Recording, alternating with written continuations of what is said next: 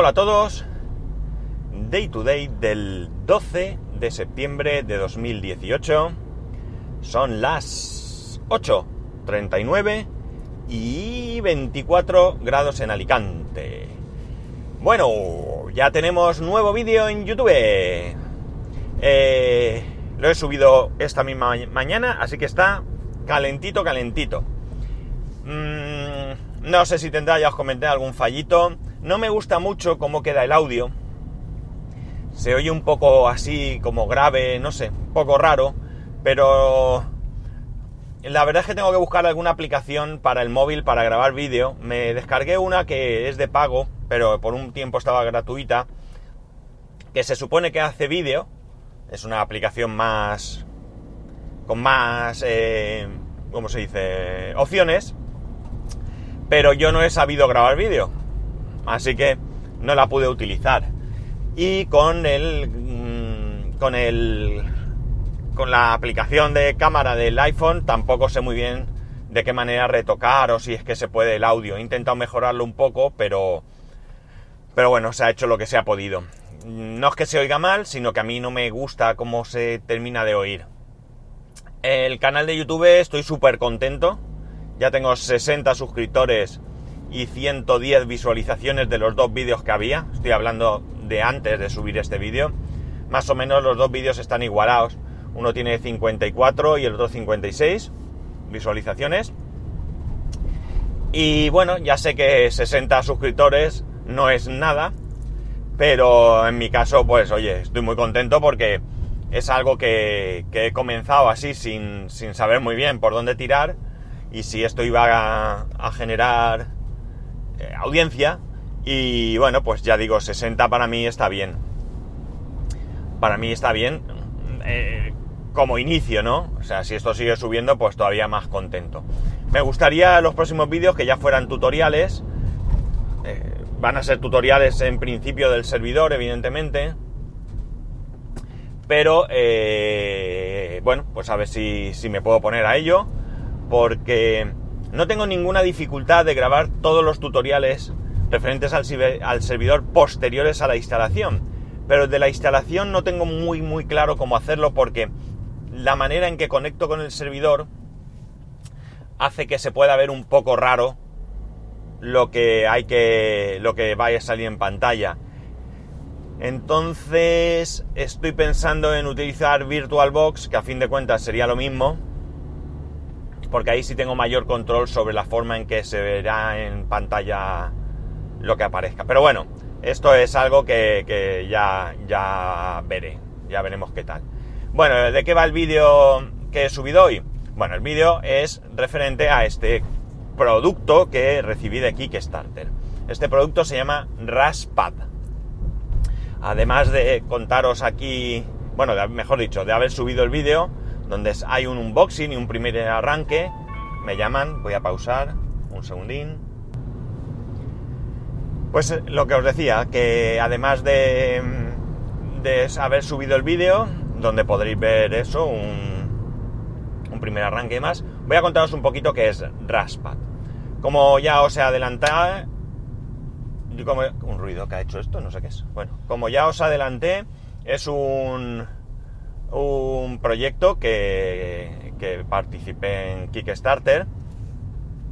Es un proyecto que me, lo pasó mi amigo, el de la academia, y eh, Crea tu Mundo. Voy a hacerle publicidad, ya que en el vídeo también le hago. Y no es más ni menos, no es algo novedoso, ¿de acuerdo? No es algo que ya no, que no, haya, yo visto, que no haya visto yo antes. Pero sí que me gustó mucho porque... Mm, va un poquilín más allá quizás, ¿eh? No hice mucha investigación, pero a mí me gustó y bueno, participé. Pues como digo, es un... Vamos a llamar carcasa, ¿de acuerdo? Es una carcasa eh, con una pantalla táctil y con un hueco, con una batería. Es decir, digamos que es una tablet sin eh, placa y lo que dentro le metemos es una Raspberry Pi 3. Es súper sencillo de montar y como digo es eh, touch screen y eh, lo bonito que tiene es, primero, que tiene una buena batería, no sé la duración porque no he llegado yo a probar eh, cuánto dura esta batería, pero como digo, lo bonito que tiene es, por un lado, que eh, en un lateral vas a tener eh, botones para subir, bajar volumen, encender y apagar, por, y también tienes, bueno, salida auriculares, viene con dos altavoces, y todas las salidas de, de, la Raspberry salen por un lateral. Eh, eh, el puerto RJ45 para red, los USB, etcétera, etcétera. La tarjeta SD no es accesible desde el exterior, pero se abre muy fácilmente porque tiene una tapa deslizante. Tú sacas esa tapa, tiene un plástico que no va atornillado ni nada, simplemente va posicionado sobre la Raspberry dentro de unos eh, mm, pitoncitos de plástico que sirven a su vez para eh, meter la Raspberry en esos cuatro con los agujeritos que tiene la Raspberry. Es decir, tú metes la Raspberry ahí, se mueve, ¿vale? Pues clic, clic, clic, para un lado y para otro, le pones ese plástico, pones la tapa y ya queda totalmente fija. Lleva el conector de HDMI y micro USB y esos también quedan por el interior y luego por el exterior sale un cable que hay una confusión en el vídeo que he arreglado con un texto que he puesto en el que tú ese cable viene conectado, parece que viene conectado, pero realmente lo que está es en un hueco para proteger ese cable, un hueco tamaño USB, USB-A, entonces tú sacas de ese hueco que no hace nada y lo conectas a uno de los USB de la Raspberry para que funcione la pantalla táctil. Eh, luego, por la parte, digamos, de detrás, ¿vale? Tiene un hueco para que tú puedas sacar cables desde GPIO de la Raspberry. Es decir, es un producto que no está pensado solamente para que tú tengas eh, movilidad con una Raspberry, monitor y demás, eh, con una batería, sino que también está pensado para proyectos de eh, pues de, IoT, de do it yourself, cosas así, ¿no? Es decir, que tú puedas ahí conectar a través de GPIO de la GPIO, por si no lo sabéis, es el conector, son, unos, son los conectores que tienen eh, eh, los pines que tiene la Raspberry para comunicarse con ella pues por diferentes puertos, digamos, ¿no? Para hacernos una idea. Mm, pues como digo, pues está pensado para trabajar. La verdad es que el producto tiene un gran potencial en este campo y cuando se lo enseñé a mi, a mi amigo, que él fue el que me recomendó, pero no lo compró, porque entre otras cosas él participa en muchos proyectos de Kickstarter y no le da la, la economía para todos. Pero cuando lo vio, la verdad es que eh, se le abrió un mundo de ideas en cuanto a las posibilidades que tiene, especialmente en los colegios, ¿no? ¿Por qué? Porque a la hora de ir a un colegio, una de dos, o tienes una aula montada con ordenadores y demás, que pueden ser propiedad del colegio, o tienes que ir tú cargado de portátiles y demás, o ahora tenemos esta opción que es económica y al mismo tiempo es eh, mm, sencilla de transportar, guardar y demás. A mí me ha costado 129 dólares. Había diferentes posibilidades, yo cogí la más económica, porque había otras que incluían la Raspberry y alguna serie de cosas más, eh, me han regalado algunos, nada, cosas que, que, bueno, era por aquello de si vamos consiguiendo más patrocinadores, pues al llegar a tal número, pues regalamos esto, lo otro. Y viene pues unos disipadores para la Raspberry, viene un detector, un, un sensor, mejor dicho, de ultrasonidos, viene una pantalla LCD, viene un dongle Wi-Fi, que yo es el error que cometo en el vídeo, que yo digo que es el dongle para la pantalla táctil, pero no, no es. Luego me di cuenta que tenía el logo de Wi-Fi y como soy gato, pues no lo vi. Pero bueno, luego lo en el vídeo lo he rectificado un poco así, porque no iba a repetir el vídeo. Y creo que nada más. Ah, viene también con su fuente de alimentación, ¿de acuerdo? En mi caso viene con la fuente de alimentación con el enchufe europeo, o español, mejor dicho, porque No sé si en todos los países de Europa, creo que en al menos Gran Bretaña es diferente, si no recuerdo mal. Y no sé si algún otro país tendrá algo diferente, pero bueno, viene con el enchufe típico que se utiliza aquí en España. Y la verdad es que se ve la pantalla muy bien y va bastante, bastante bien. Eh, el único problemilla que le encuentro es que hasta este momento no he encontrado un Linux que realmente esté pensado para utilizar con este tipo de pantallas. Entonces, yo probé Kano, en el vídeo se ve que, que pruebo Kano, Kano es un Linux, un sistema operativo para Raspberry eh, orientado a la educación. La verdad es que está muy chulo, a mi hijo le gusta mucho.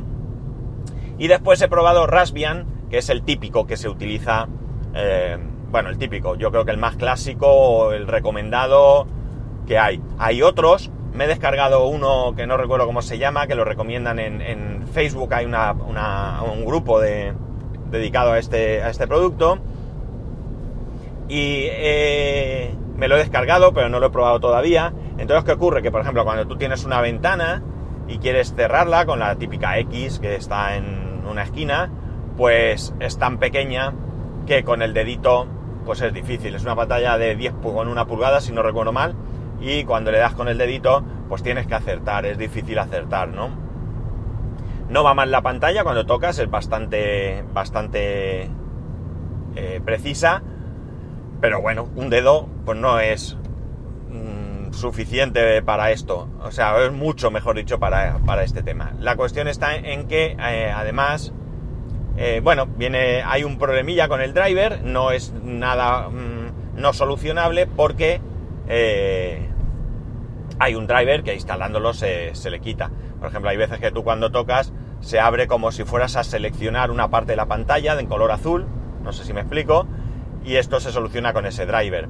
Y luego parece ser que algunas personas, me imagino que cuando le piden mucha, mucha chicha a la Raspberry, pues parece que se calienta. Entonces hay un un SLT o STL, STL creo, es decir, un, fichero para impresión 3D que han sacado, creo que son los mismos de, creo que se llaman Sunfounder, si no recuerdo mal, eh, Sunfounder, Sunfounder, Sunfounder creo que son. Bueno, eh, la cuestión está en que han sacado una, una, o sea, para imprimir una tapa que sustituya a la original, veis con ya previsión para poner un ventiladorcillo y ese ventiladorcillo conectarlo a los puertos GPIO precisamente de la Raspberry. Pues nada más, esto es lo que tengo para hoy. Ya sabéis que podéis escribirme a arroba spascual, spascual arroba spascual.es. Eh, a ver dónde aparco hoy, que está esto a tope. Eh, eh, eh. spascual, spascual que me despisto, ¿eh? Soy la pera, en fin. Bueno, me podéis escribir arroba spascual, spascual arroba spascual.es, eh, el canal de YouTube spascual.es barra YouTube. No dejéis de ver el vídeo, suscribiros, darle like, hacerme feliz. Eh, y spascual.es barra Amazon por si queréis colaborar con el podcast. Que por cierto, se me ha ocurrido otra idea porque parece que el tema del altavoz, eh, la Alexa y todo esto no ha calado y bueno, pues a lo mejor hago, hago otro tipo de inversión porque tengo ahí un proyecto que si le doy dos vueltas, eh, ya os lo comento. Pues nada chicos, que tengáis un buen día y nos escuchamos mañana.